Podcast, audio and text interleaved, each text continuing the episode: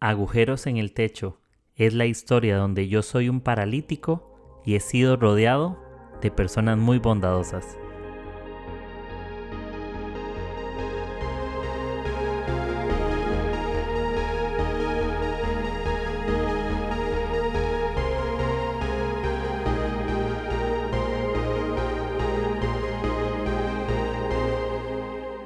Hola amigos, ¿cómo andan? ¿Cómo estamos en esta semana?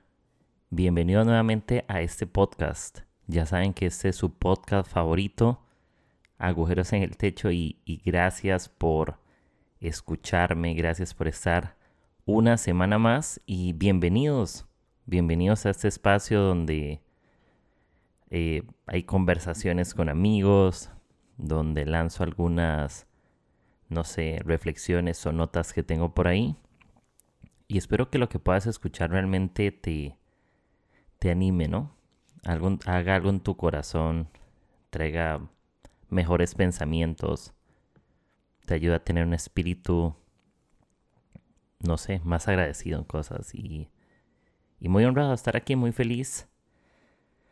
Disculpen que esta semana no fui, este mes, perdón, no fui tan constante, perdónenme. Ustedes saben que salgo todos los lunes generalmente pero este mes en vez de cuatro episodios hice dos. Entonces, bueno, estas últimas cuatro semanas hice dos. Pero como saben, anduve de viaje, eh, tuve otros compromisos por ahí y honestamente no quería como grabar por grabar, ¿no? Eh, quería sacar el tiempo para producir los episodios, producir bien el contenido y tomarme un tiempo para mí realmente. Eh, como saben, estuve en Argentina hace unos 15 días, la pasé espectacular.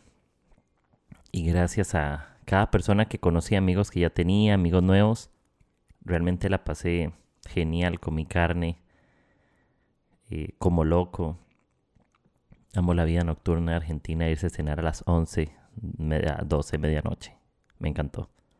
Entonces la, verdad que la pasé súper bien, muy, muy feliz. Y aquí estamos de nuevo en Lima, estamos de nuevo en Lima otra vez, donde estoy viviendo por esta temporada y vamos a ver hacia Dios, dónde Dios me quiere llevar en este tiempo. Entonces, gracias por tenerme paciencia, por si no me escucharon, no me extrañen, ya vine de nuevo, ya estoy aquí. Espero que lo que hoy yo pueda conversar con ustedes haga florecer algo en sus corazones, haga florecer algo en, su, en sus interiores y, y aquí estamos. Ese es el episodio 154.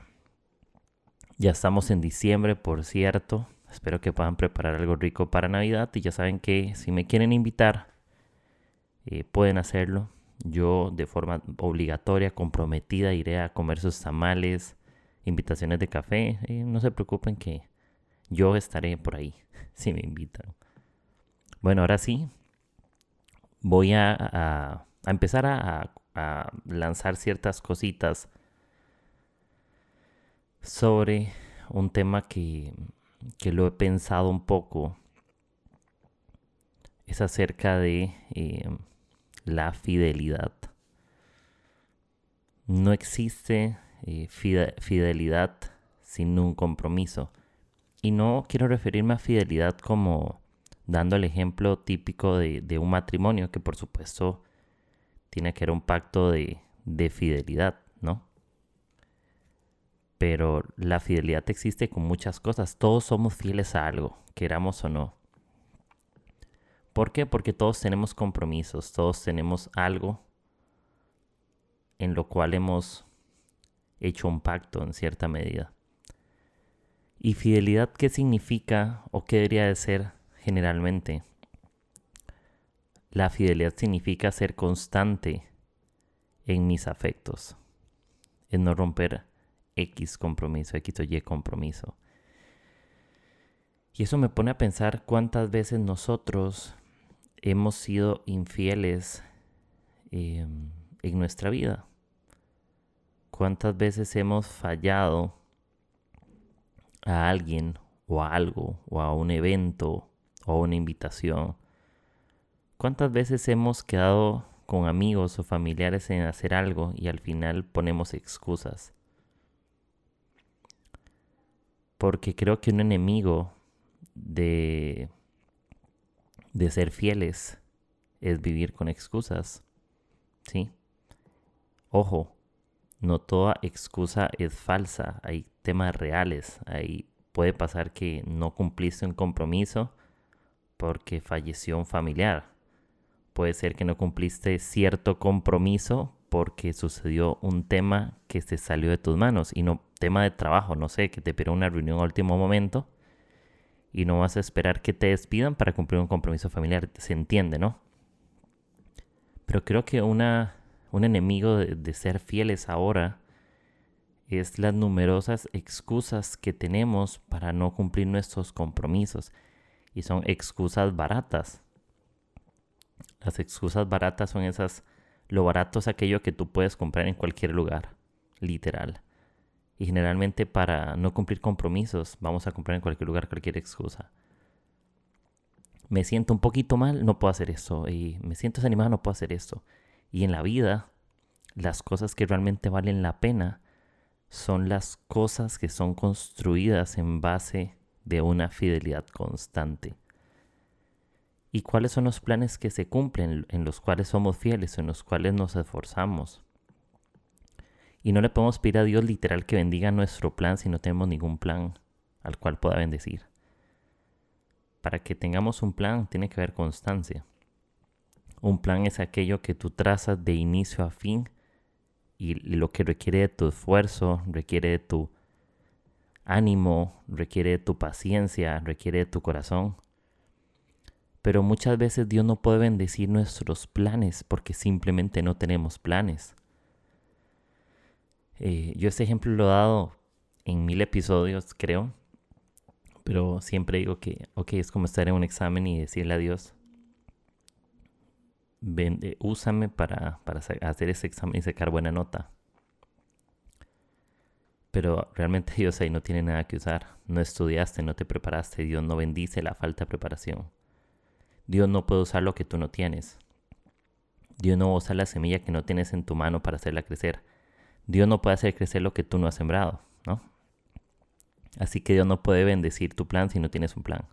Y ya saben, todo plan requiere de fidelidad constante.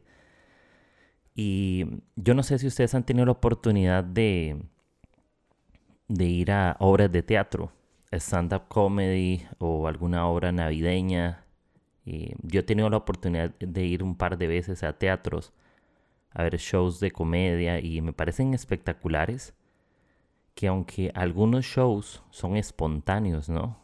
Algunos son muy planificados, otros son más espontáneos. Realmente siempre hay un trabajo detrás de eso. Hay fidelidad constante. Lo que ves en un escenario es consecuencia de lo que haces detrás de un telón. Y la vida es así. Lo que tú ves en alguien, los frutos que tú ves en alguien, son el resultado de lo que hace donde nadie lo ve, donde, donde hace algo donde no hay nadie que lo esté viendo.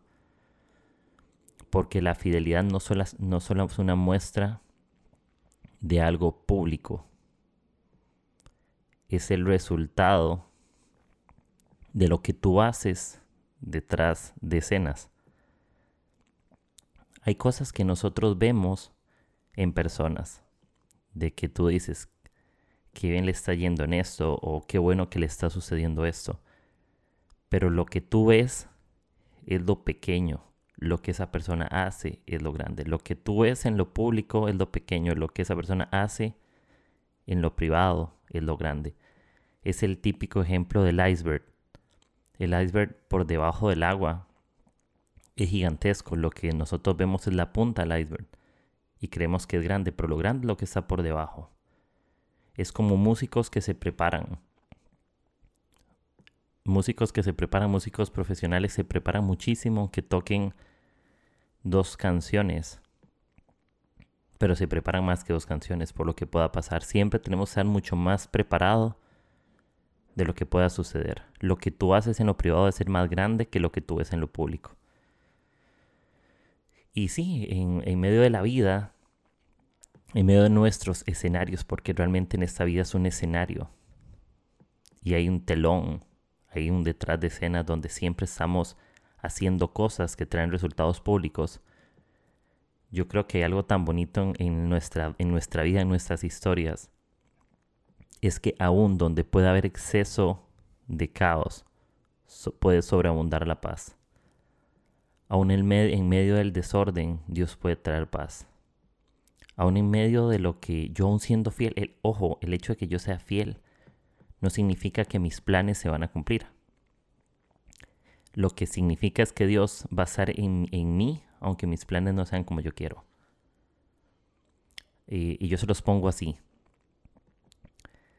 Yo puedo tener un plan y yo puedo ser fiel al plan y honrar a Dios en medio del plan. Aunque mi plan en medio del proceso no se cumpla, el plan de Dios en mí sí se cumple. Siempre va a ser así. Siempre. Aunque yo haga todo mal por incluso por accidente o de forma consciente, Dios sigue confiando en nosotros para que todo pueda estar bien. Dios no deja de confiar en mí porque yo sea infiel. Dios confía en mí porque me ama, porque seamos demasiado honestos. Nosotros perdemos la, confianza en la gente de una forma fácil. Nosotros sí somos infieles por deporte. Nosotros sí somos así, nuestra naturaleza es así. Nosotros somos infieles sin querer. Somos parte de una generación de infieles. Y la infidelidad en la vida no solo es un tema de relaciones con otros. Tú puedes ser infiel contigo mismo. Tú puedes ser infiel con tus propios compromisos. Y ahí donde entra como en la ecuación Dios, ¿no? De que aunque yo haga todo mal, me asombra que Dios sigue confiando en mí. Que lo diga Pedro, ¿no? Cuando lo negó tres veces, cuando le cortó la oreja a otra persona que perseguía a Jesús en medio de una discusión. Em, Jesús siempre confió en él, ¿no? Y confía en nosotros y sigue ayudándonos para que todo pueda ser mejor. Y, sí, me pongo a pensar en, que Dios es realmente demasiado fiel y nos da lecciones acerca de fidelidad algo que nos ha faltado como amigos de otros o como buenos fans de personas es que no hemos aplaudido lo suficiente el esfuerzo de la gente. Hay muchas personas en esta vida o en este instante que escuchan esto, que están necesitados del aplauso de alguien más. Y te digo eso, y es una, una frase que escuché, literal nada bíblico. Mm, no sé si la vi en un video, en una imagen, no recuerdo. Pero aunque no puedes escucharnos, te estamos aplaudiendo. ¿Sí? Y tenlo súper presente. Si en esta temporada en la que estás sientes que lo que estás planeando no se está cumpliendo, lo que tienes que hacer ahora es seguir siendo constante en tus afectos, permanecer haciendo las cosas bien. Y vas a ver que aunque tus planes no se cumplen de la manera que tú querías, los planes de Dios en ti se cumplen como Él quieren. Aunque no puedes escucharnos, te estamos aplaudiendo. Siempre piénsalo. Donde nadie te ve, alguien te está dando un aplauso. Donde nadie te está viendo, alguien está orgulloso. Siempre, donde nadie te está viendo, Alguien está satisfecho donde nadie te está viendo. Alguien tiene inflado el corazón de admiración por ti. Alguien le agradeces a Dios por tu vida. Siempre hay alguien, siempre. Aunque sientas que durante todos los días nadie te está pensando, nadie está viendo lo que tú haces, siempre hay alguien que está viendo lo que tú haces. Siempre hay alguien que está confiando en ti. Siempre hay alguien que está dispuesto a abrazarte, siempre hay alguien que está dispuesto a escucharte, siempre. Y hay una historia de la Biblia que a mí me parece increíble. Y, y yo creo que el primer episodio de mi podcast, que se llama También estoy roto, creo que es También estoy roto, sí, o también estamos rotos, creo que es También estoy roto yo cuento un poco de qué trata este podcast, porque se llama Agujeros en el Techo y mm, quiero leer ese verso del cual yo me basé para hacer el podcast en general. y quiero comentarles algunas cosas como un reload ahí, como, como algo adicional, algunas cosas que, que han cambiado en mis pensamientos. Dice Marcos capítulo 2, verso 4 al 5 en la nueva traducción viviente. Como no podían llevarlo hasta Jesús debido a la multitud, abrieron un agujero en el techo encima de donde estaba Jesús. Luego bajaron al hombre en la camilla justo delante de Jesús. Al ver la fe de ellos, Jesús le dijo al paralítico, Hijo mío, tus pecados son perdonados. Me encanta porque es la historia donde Jesús está en una casa, y literal está haciendo como milagros, demostraciones públicas. Y hay una persona que es paralítica y lo que hace amigos al ver, al saber que Jesús está ahí como, hey, no lo puedo meter por la puerta, está aglomerado de gente y demasiada gente metámoslo por el techo. Se les ocurrió simplemente ir al techo, hacer un agujero y bajar al paralítico. Em, lo bajaron en una camilla delante de Jesús, ¿no? Y dice, al ver la fe de ellos, Jesús le dijo al paralítico, Hijo mío, tus pecados son perdonados. ¿Qué es lo que me fascina de, de esa historia? Que Jesús cuando nos conoce y ve nuestra fidelidad y ve nuestro esfuerzo, más que piernas nuevas, primero se enfoca en darnos un corazón nuevo. Primero. ¿Por qué? ¿De qué te sirve ir a un lugar soñado con tus propios pies, pero con un corazón que no está listo para esos sueños? Muchas veces pasan por nuestros ojos milagros todos los días, pero nuestro corazón no puede verlos. ¿De qué te sirve tener la oportunidad esperada si aún no tienes el carácter para eso? Hay una frase que dice, el talento te lleva a la cima, pero solo el carácter te mantiene allí en la cima, ¿no? Creemos que esta vida trata de méritos, pero realmente la vida también trata de carácter. La vida trata de un corazón diferente. La vida no solo se vive caminando sin sentido, se vive con un corazón bien direccionado. ¿Sí? Y me encanta que eso fue lo primero que hizo Jesús. Y la historia dice que los religiosos de ese tiempo se, se fastidiaban, se molestaban, como, hey, ¿quién se cree este que puede perdonar pecados si no solo Dios? Y una parte dice, bueno, para que ustedes vean que, que soy el Hijo de Dios, que no solo perdono pecados, sino que puedo hacer otras cosas. Le, le, dice literal más adelante en ese mismo capítulo como, ahí, toma, toma tu comilla, levántate, ¿no? Camina. De ese modo. Y en el verso, en el capítulo 2, verso 12 de Marcos, dice algo que me, que me encanta. Y dice, y el hombre se levantó de un salto tomó su camilla y salió caminando entre los espectadores, que habían quedado atónitos. Todos estaban asombrados y alaban a Dios, exclamando, jamás hemos visto algo así. Cuando dice que estaban atónitos, eh, hay algo que, que me parece increíble y es que cuando atónito significa que la gente se sorprende por algo que es poco habitual y se salió caminando entre los espectadores. La fidelidad constante que tú tienes donde nadie te ve va a dar como resultado que la gente pueda ver tus pasos donde todos te ven.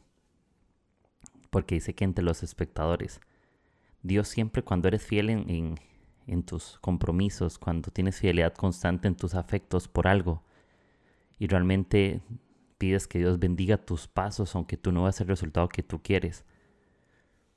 Dios va a hacer que salgas caminando entre los espectadores. Y otros van a quedar atónitos. Habrá gente que te critique como los religiosos. ¿Quién se cree este? ¿Quién se cree este? Pero habrán otros, como decía en, en, el, en la Biblia, ¿no? Alaban a Dios exclamando, jamás hemos visto algo así ni tú vas a ver nunca en tu vida cosas tan sorprendentes como las que Dios puede hacer en ti cuando tú eres fiel. eh, aunque los espectadores decían jamás hemos visto algo así, yo imagino el mismo paralítico. Si los demás estaban atónitos, ¿cómo estaba el paralítico, no? Yo imagino que estaba aún más, estaba re sorprendido, alegre, estaba feliz. Porque el resultado de que tú seas fiel, aunque tus planes no se cumplan como tú esperas, el resultado es que puedas ser feliz. El resultado es que se forme carácter y cuando hay un buen carácter en ti, puedes ser feliz con lo que tienes, agradecido con lo que hay, con lo que existe y con fe por lo que viene. Pero ¿cuál es nuestro problema al leer este, este texto? Hay un problema que nos sucede a todos y es cuando algo pierde la admiración, pierde su valor. Em, no crean que ese paralítico durante tanto tiempo posiblemente no podía caminar. Em, imagínense, ¿no? Nosotros tenemos nuestras piernas aquí, las, yo la toco, mis piernas, y estoy acostumbrado a eso. Pero cuando yo pierdo admiración por lo que ya tengo cerca, realmente eso pierde nuestro valor. Y hay cosas valiosas cerca que tenemos para que los planes se puedan cumplir. Sé fiel con lo que tienes hoy en las manos, porque es una semilla para algo de mañana. Y, la vida son milagros, la vida son cosas buenas, la vida son buenas noticias. Y, y les voy dejando esto por acá y es, cuando Dios prepara la mesa, la comida siempre alcanza. Las promesas siempre te persiguen y la gracia siempre está contigo. Y no lo olvides, cuando Dios prepara la mesa, la comida siempre alcanza. Si hoy tienes la, oportunidad de sembrar, si Dios te da lugar para sembrar, es porque te va la semilla para hacerlo. Dios no te va a poner en una situación, en un lugar donde no te da la semilla para sembrar algo bueno. Si Dios se puso aún en la tierra mala, em, Dios lo que va a hacer es que sucedan cosas buenas. Dios va a hacer milagros. Dios va a hacer florecer semillas en el desierto, en cemento. Siembra bondad hoy, siembra constancia donde abunda el ego y el orgullo. Sigue haciéndolo. Y eso va a requerir muchas veces que enterremos cosas que no están bien. Entierra cosas, desaparecelas. Enterrar algo requiere coraje, fuerza y corazón. Sembrar semillas duele. Sembrar semillas requiere todo tu coraje, todo tu fe, todo tu corazón. A veces vas a sembrar semillas y te quedas sin semillas por un segundo. Pero no olvides que esas semillas van a hacer que van a florecer algo. No hoy, puede ser mañana. Pero ora por esa semilla. Sé fiel por esa semilla. Riega la semilla. Yo no, yo no te voy a hacer religioso y decirte, cuando tú siembres algo, solo ora, no. Esfuérzate por lo que sembraste. Cuida las semillas. Es tu responsabilidad cuidar. Dios da el crecimiento, pero si es tu tarea cuidar la semilla cuídala, la sembraste, ok, revísala cada mañana, revisa cada mañana lo que tú siembras en fidelidad constante. Y todos en, este, en esta vida somos sembradores, todos en esta vida llevamos planes, todos en esta vida hay cosas que queremos que sucedan en nosotros. Yo amo tener amigos que hagan agujeros en el techo por mí. Amo tener amigos que hagan algo por mí. Lo disfruto muchísimo y espero yo ser lo suficientemente generoso para hacer cosas por los demás. Y todos podemos ser generosos con algo. Esa es la respuesta. Todos tenemos algo con lo cual podemos ser generosos por alguien más. No dejemos que el dolor y el odio de este mundo nos hagan dejar de comprender los sentimientos ajenos esa persona que tú ves molesta contigo es una persona que tiene sueños, es una persona que tiene planes, es una persona que tiene metas, es una persona que, que tiene un buen futuro. Todos tenemos la posibilidad de tener un buen futuro. Lo que nos molesta a otros, nosotros también tenemos cosas que molestan a alguien más. ¿Cuál es nuestra tarea? Vivir en paz. Que si abunda el orgullo, que sobreabunde la paz que ese sea nuestro corazón y recordemos que todos estamos detrás de un telón haciendo un gran trabajo preparando todo, alistándonos, solucionando problemas para que cuando salgamos a escenas, a escena, las cosas salgan bien, sea un buen espectáculo. Todos queremos ser parte del buen espectáculo.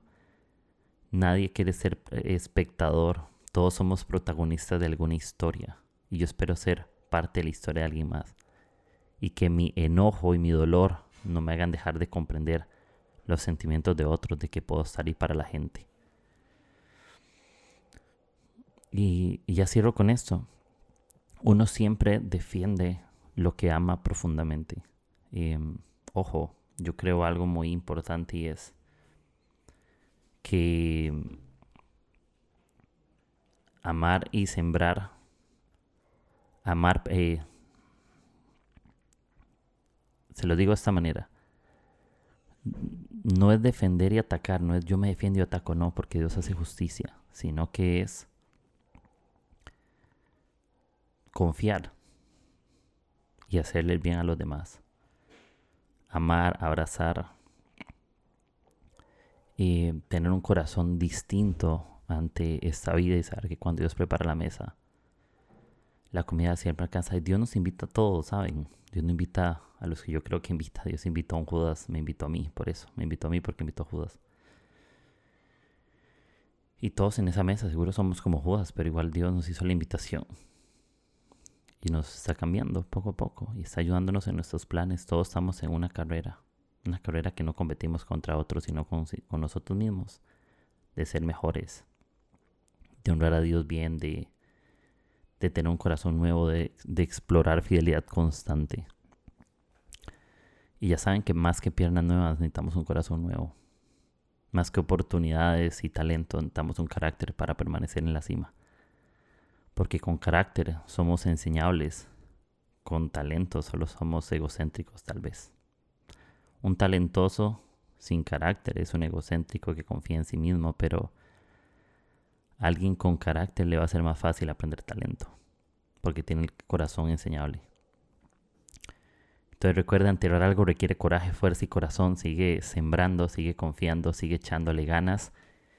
Y, y así. Sé fiel en tus afectos a eso y pon todo de ti. Dios no puede decir el plan que tú no tienes. Ten planes. Y confía en que, en que en el final de ese plan, aunque no todo lo como tú querías, el plan de Dios en ti siempre se va a cumplir. Y así como cuando termina un show o un evento, todos se ponen de pie en el teatro para darte un aplauso. Yo te doy un aplauso por las luchas internas que nadie conoció y que superaste. Por las adicciones que tenías y que poco a poco has ido avanzando en eso. Por cambiar tus pensamientos negativos a pensamientos de bien.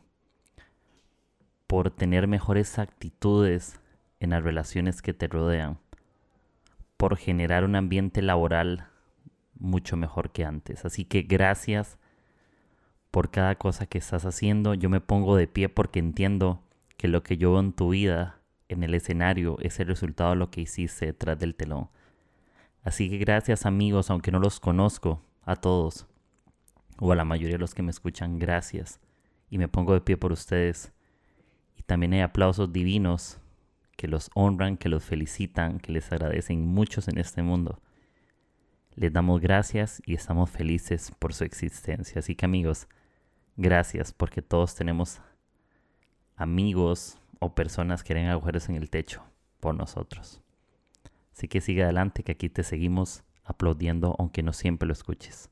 Así que amigos, gracias por escucharme, por estar en este episodio mucho ánimo en esta temporada en la que estás y ya sabes que este podcast está en diferentes plataformas como Spotify, Apple Podcast y Anchor. Y ahí lo puedes escuchar. Puedes buscar Agujeros en el Techo y te va a aparecer. Y puedes compartirlo de forma gratuita en Instagram, Facebook, WhatsApp, por donde quieras. Gracias por escuchar este episodio. Te mando un súper abrazo y espero que estés bien. Nos escuchamos la próxima semana. Chao, chao.